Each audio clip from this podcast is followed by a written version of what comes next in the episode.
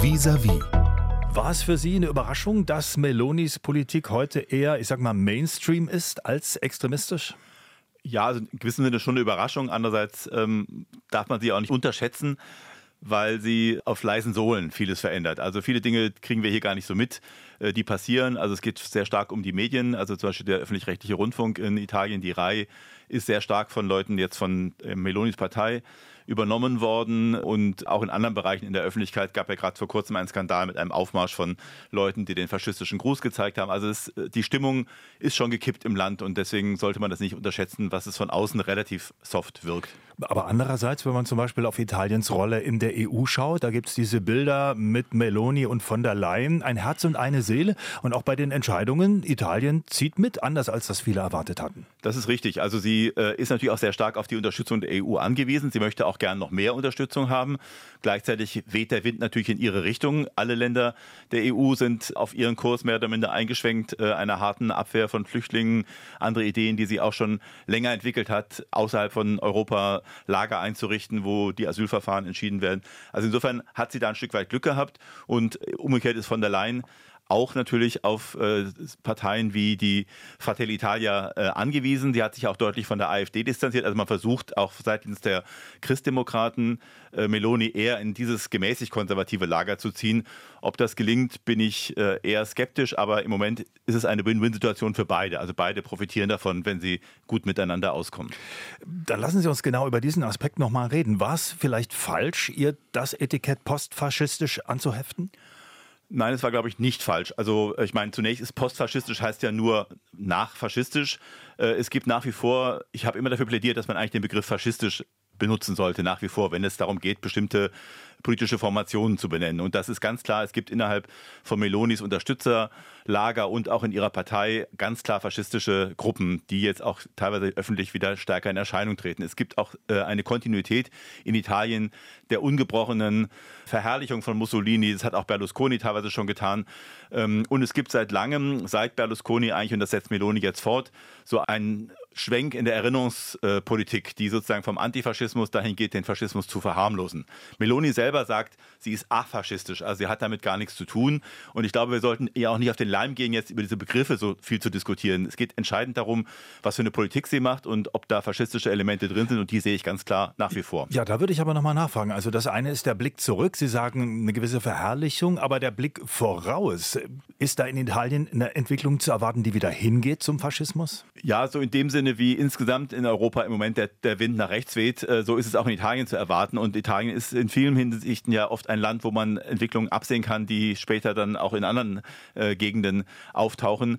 Also ähm, zum Beispiel, wenn man jetzt die Verfassungsreform anguckt, die Meloni vorhat, da sind ganz klar Elemente drin, die auch im Faschismus ähnlich da waren. Nämlich zum Beispiel, dass halt das Parlament geschwächt wird, stattdessen halt ein plebiszitär legitimierter Herrscher, also in dem Fall jetzt äh, würde es dann sicherlich Meloni sein, also ein Präsident, viel mehr Macht bekommt kommt äh, und was bisher in Italien äh, eine Konsequenz aus dem Faschismus war, dass man äh, das Parlament sehr stark gemacht hat. Genau das möchte die Rechte schon seit langem und jetzt auch Meloni durch eine Verfassungsreform ändern. Und zum Beispiel ist auch ein, eine Regelung, die wir schon im Faschismus hatten, dass die stärkste Partei automatisch die Mehrheit der Sitze im Parlament bekommt. Also das heißt, wenn jemand zur Präsidentin gewählt wird, es soll auch keine Stichwahl geben mit etwa 25, 30, 35 Prozent, hat diese Partei oder das Parteienbündnis dann automatisch die Mehrheit der Sitze. Das widerspricht eigentlich den klassischen Vorstellungen einer parlamentarischen Demokratie, ganz klar. Gut, aber wenn Sie sagen, was wären jetzt schon Merkmale für faschistisch? Es gibt andere Länder, die haben ähnliche Prinzipien. Die haben einen ganz starken Präsidenten und ein relativ schwaches Parlament und the winner takes it all. Wir wissen, das gibt es auch in den USA. Das hat ja nun mit Faschismus erstmal noch nichts zu tun. Das ist richtig. Nein, ich meinte auch nur, das sind Elemente, die wir auch im Faschismus hatten. Der Faschismus in Italien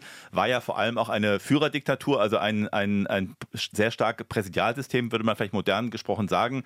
Ähm, gleichzeitig andere Dinge, die ich auch schon kurz erwähnt habe, Einschränkungen der Meinungsfreiheit, ein politisches Klima, was sozusagen es Minderheiten, Migranten, Leuten, die nicht dem, der sogenannten Normalität entsprechen, schwer macht. Das sind schon Elemente einer gewissen Gleichschaltung der politischen Kultur, die daran erinnern. Aber ich sage jetzt nicht, dass es faschistisch ist. Also es geht in so eine autoritäre Richtung und wir müssen uns auch, glaube ich, von der Illusion verabschieden, dass Italien irgendwie ein rotes oder linkes Land sei. Das hat man man mal eine Zeit lang in Deutschland so wahrgenommen. Das war aber, glaube ich, immer ein, ein Irrtum. Italien ist ein sehr stark kleinstädtisch, äh, provinziell, äh, auch teilweise noch agrarisch geprägtes Land. Und das sind immer gute Voraussetzungen für solche ja, rechtsgerichteten, rückwärtsgewandten äh, Bewegungen. Und jetzt gerade, das kennen wir auch aus Deutschland, wo so viele Veränderungen anstehen, klammern sich die Leute an das Gewohnte, an die Tradition. Auch die Kirche hat in Italien nach wie vor äh, relativ viel Einfluss, sodass wir da viele Elemente haben, die zusammenkommen, so eine autoritär, klerikal, konservative äh, Tendenz zu verstärken. Sie haben die Linken erwähnt, fragt man sich aber trotzdem, wo sind die denn geblieben? Also über lange Zeit waren die Kommunisten eine extrem starke Partei, die hatten teils über 30 Prozent bei den Wahlen, dann die, die Demokraten, die Nachfolgeorganisationen dieser alten Parteien. Sind die alle im Erdboden versunken?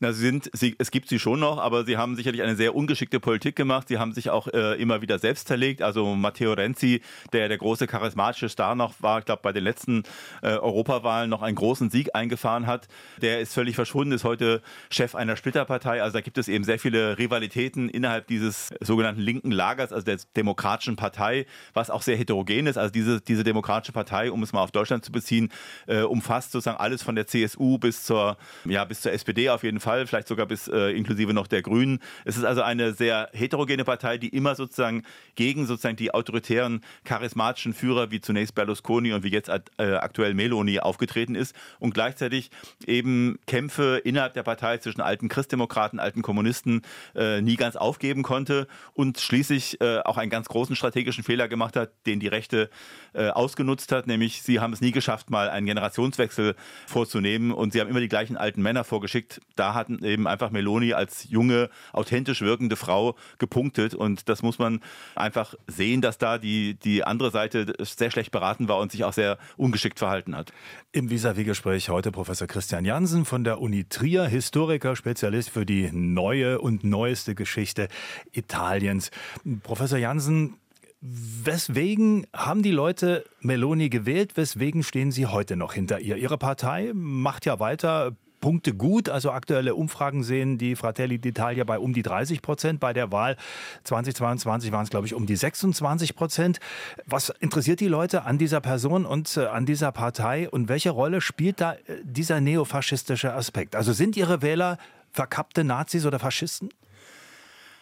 Also zunächst mal hat sie sehr stark gepunktet damit, dass sie in der damaligen Allparteienregierung unter Mario Draghi draußen vor war. Sie war die einzige Partei, die dieser Regierung nicht angeschlossen hat. Das hat äh, ganz stark zu ihrem Erfolg beigetragen. Dann das, was ich schon gesagt habe, sie ist eine Frau, sie wirkt sehr frisch, sie macht eine, hat eine hervorragende Social-Media-Strategie. Sie können mal auf YouTube gucken, gibt es Meloni TV, auch äh, alles auf Englisch äh, übersetzt. Das sind wirklich wunderbare, also geniale Inszenierungen, Selbstinszenierungen. Das ist trägt zu ihrem sozusagen andauernden und wachsenden Popularität bei.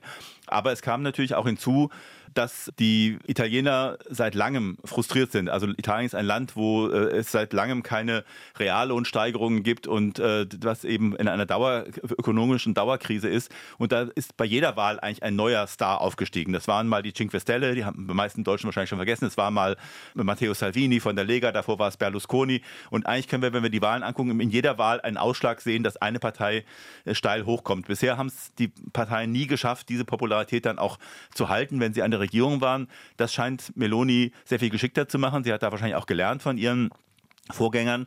Außerdem sind, ist sie nicht so ein Alpha-Tier, äh, was so plump auftritt, wie das eben Berlusconi oder Salvini tun. Auch das führt dazu, dass sie gerade bei jüngeren und auch weiblichen äh, Wählerinnen punkten kann. Und ich glaube, da hat sie, ist sie sehr gut beraten und fährt eine sehr geschickte Strategie, was aber trotzdem einen nicht davon abhalten sollte, ganz genau hinzugucken und zu sehen, wo sie auch das Land nach und nach verändert in ihrem Sinne und äh, wo sie überall ihre Leute hingesetzt hat. Sie haben vorhin schon die Verfassungsreform erwähnt, die Meloni anstrebt, wo es darum geht, die Rolle eines herausgehobenen äh, Führers, einer Führerin zu stärken und ähm, also praktisch dieses äh, Wahlrecht auszuhebeln, wie es jetzt äh, gilt. Aber andererseits sagt Meloni, das sei notwendig, um dieses politisch ja lange Zeit instabile Italien stabiler zu machen. Dass also die Regierungen nicht wirklich alle zwölf oder 18 Monate wechseln. Und da werden vermutlich wieder viele sagen, das wäre in Ordnung. Wie sehen Sie es? Ja, das ist ein bisschen auch äh, eine Frage, wie man es wahrnehmen will. Also zum Beispiel hat Italien seltener gewählt als Deutschland seit 1945. Also so instabil ist das Land nicht gewesen. Es hat zwar sehr oft Regierungswechsel gegeben, aber es, äh, die Wahlperioden wurden fast immer äh, durchgehalten. Das politische Personal hat auch relativ wenig gewechselt. Jetzt in der sogenannten Zweiten Republik seit Mitte der 90er Jahre haben wir ja eigentlich auch äh, einen re regelmäßigen Wechsel zwischen der Rechten und der Linken. Also äh, ich glaube, dass man da das Glas halb voll oder halb leer sehen kann. Aber natürlich jetzt äh, betont Meloni diese Instabilität, weil es eben ein altes Projekt von ihr ist, dieses Präsidialsystem äh, einzuführen und äh, weil sie ähm, auch damit natürlich ihre eigene Macht auf längere Sicht sichern möchte. Und äh, ich bin aber sehr skeptisch, ob dieses Projekt durchkommt, weil es gab schon viele Versuche, Verfassungsreformen vorher. Also zuletzt Matteo Renzi äh, ist daran gescheitert. Sie brauchen eine Zweidrittelmehrheit im Parlament und das ist irgendwie doch nicht absehbar, zumal auch in ihrem Bündnis durchaus Spannungen sind. Also ihre Koalitionspartner sind ja zum Beispiel nicht so klar pro Ukraine, wie sie es ist. Und da äh, gibt es viele Gründe, ihr vielleicht auch äh, alte Rechnungen zu begleichen und dann doch vielleicht diese Dinge nicht so mitzuziehen, wie sie sich das vorstellt. Also da würde ich mal, ab, mal etwas abwarten und insgesamt jetzt nicht zu viel Panik machen, was aber trotzdem nicht heißt, dass man sie unterschätzen sollte. Seit Beginn des Jahres hat Italien den Vorsitz in der G7, der Gruppe der großen westlichen Industriestaaten. Entdecken Sie da einen Plan Melonis für diese Zeit? Also ich habe gelesen, dass sie selber gesagt hat, sie wolle das als Schaufenster nutzen und das passt zu meinem Bild von ihr. Also sie wird es vor allem sicherlich für schöne Bilder nutzen, um auch dann innenpolitisch, wir haben ja auch Europawahlen im, im Sommer, ähm, also innenpolitisch zu punkten und sich als Führerin der Welt sozusagen oder der freien Staaten der Welt zu äh, präsentieren. Inhaltlich hat sie gesagt, dass sie die Brücken nach Afrika stärken will. Da hat Italien ja durchaus traditionelle äh, Beziehungen, vor allem als ehemalige Kolonialmacht in Afrika, aber durchaus auch schon aus längerer Zeit, dass man immer ganz gute Beziehungen zu Afrika hatte.